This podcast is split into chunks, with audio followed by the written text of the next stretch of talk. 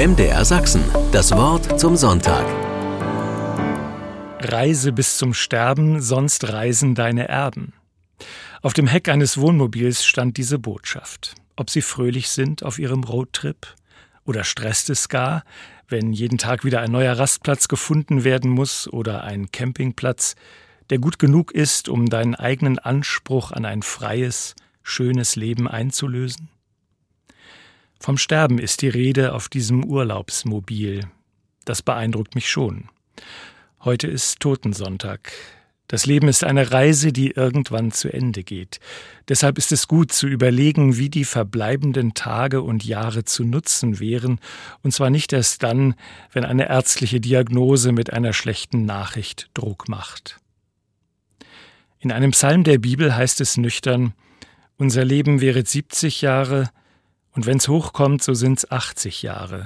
Und was daran köstlich scheint, ist doch nur vergebliche Mühe, denn es fähret schnell dahin, als flögen wir davon. Lehre uns bedenken, dass wir sterben müssen, auf dass wir klug werden. Was für eine Klugheit müsste das sein? Die Cleverness, eigene Ersparnisse rechtzeitig auf den Kopf zu hauen, bevor die Erben sich darum streiten?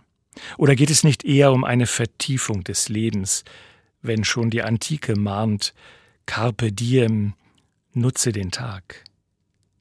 Reise bis zum Sterben, wie geht das?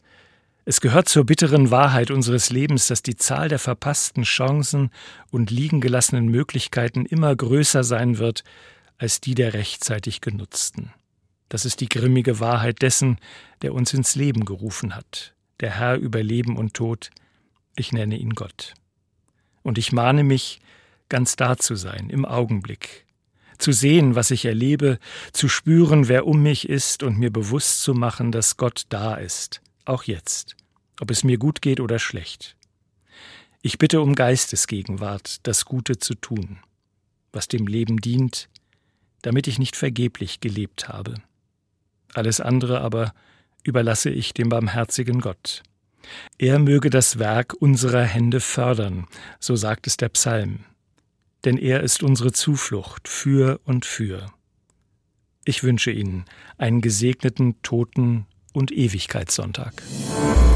MDR Sachsen, das Wort zum Sonntag.